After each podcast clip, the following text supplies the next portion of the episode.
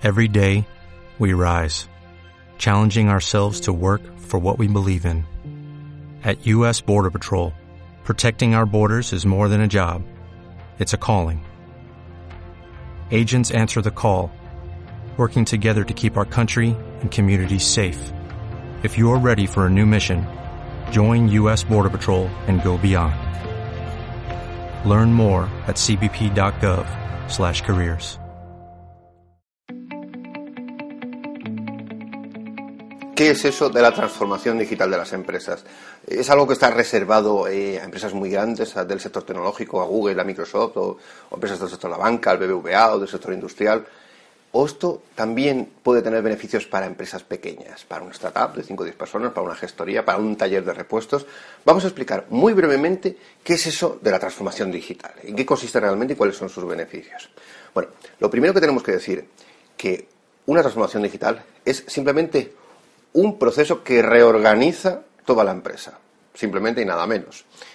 Pero la reorganiza basándonos en un único modelo, que es un modelo de relación con los agentes externos que vienen, los inputs que vienen a la empresa, es decir, clientes, candidatos, proveedores, eh, todo aquel eh, contacto que tiene una relación, ya sea comercial, profesional con la empresa, va a pasar por el tamiz de una experiencia, una experiencia digital con esa empresa, de manera que esa relación cambia. Y además, esto es un proceso continuo. Básicamente es esto, la transformación digital. No es simplemente que hay que estar en las redes sociales, no, ni mucho menos. Uno de los beneficios más importantes de esa eh, relación digital eh, es que nos abrimos a una audiencia que hoy está acostumbrada a utilizar las redes eh, bueno, pues como medio de compra, como medio de venta, como medio de relación. Es decir, estamos mm, bueno, yéndonos hacia los millennials, aumentando nuestra audiencia. Por otro lado, lo que obtenemos también es una ventaja competitiva sobre todas aquellas empresas que no se creen esto de la cosa digital. Es decir, bueno, hay empresas que dicen, bueno, esto es simplemente estar en Facebook, estar en LinkedIn, estar en tal, poner un anuncio y ya está.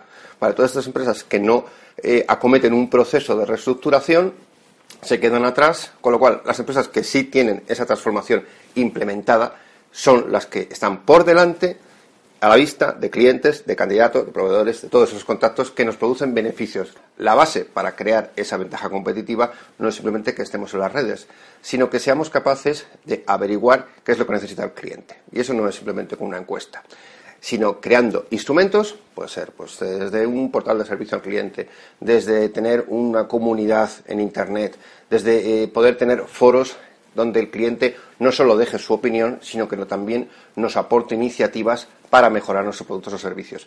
Toda esa información es la que nos va a servir para ponernos por delante de la competencia. Y eso solo lo podemos hacer cuando tenemos visibilidad en la red.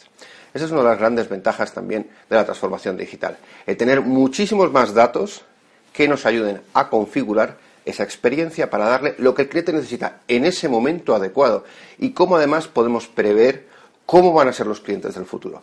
Asimismo, igual en recursos humanos, cómo va a ser el talento que vamos a necesitar. De qué manera los candidatos están relacionándose con nosotros. Cómo nos ven como marca empleadora.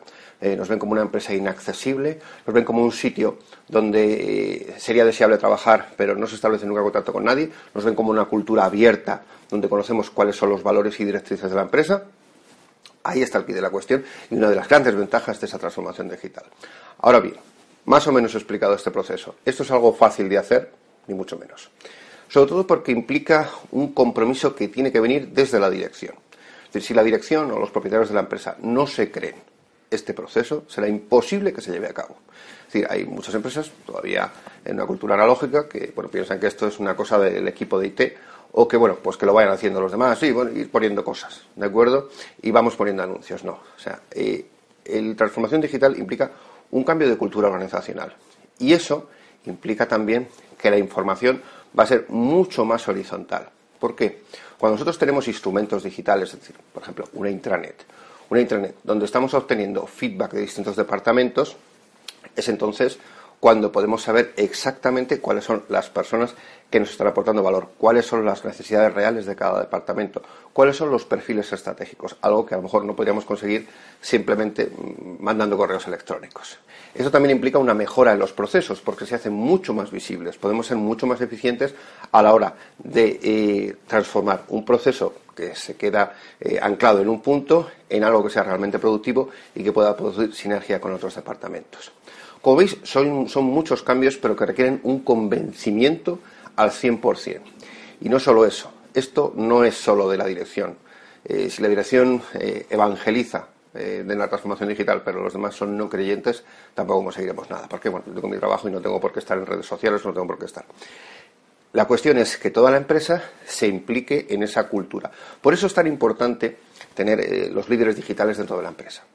Los líderes digitales son, entre otras muchas cosas, los que establecen un modelo de colaboración y un modelo de ir captando conocimiento continuamente, aprendiendo, compartiendo, practicando con su departamento para que los demás sean todavía más líderes, para que los demás tengan marcas que sean embajadores de la empresa. Esto es importantísimo. Es decir, en el otro lado están las empresas que temen que los demás tengan marcas personales o que estén en redes sociales eh, porque temen o que la competencia se los vaya a llevar o que haya una fuga de talento o lo que sea. Bien, este es el mismo pensamiento eh, jurásico de decir no voy a formar a la gente porque algún día se pueden ir. Bueno, pues tú seguirás teniendo equipos sin competencias. Y esta es otra consecuencia de la transformación digital. El incremento de competencias, el incremento de habilidades, toda esa formación que se necesita para empezar a crear líderes en las empresas que realmente nos representen en el mercado, que sean capaces de llevar la palabra de esa empresa, los servicios, los valores, la cultura, para que esa experiencia sea todavía más creíble. No creamos una experiencia simplemente diciendo somos una empresa fantástica. Creamos la experiencia cuando esa experiencia es visible en un proceso digital y es visible desde el exterior. Es decir, hay candidatos que se pueden sentir muchísimo mejor recibidos, clientes que notan que una empresa les está escuchando, que está escuchando lo que necesitan y que está haciendo cambios conforme ellos van dando un feedback. Y es muy sencillo de entender. A todo el mundo nos gusta ser escuchados y sobre todo ver que lo que decimos tiene efecto, tiene cambios reales de acuerdo en lo que está haciendo la empresa. Con lo cual sentiremos que esa empresa es importante para nosotros porque nosotros somos importantes para ellos.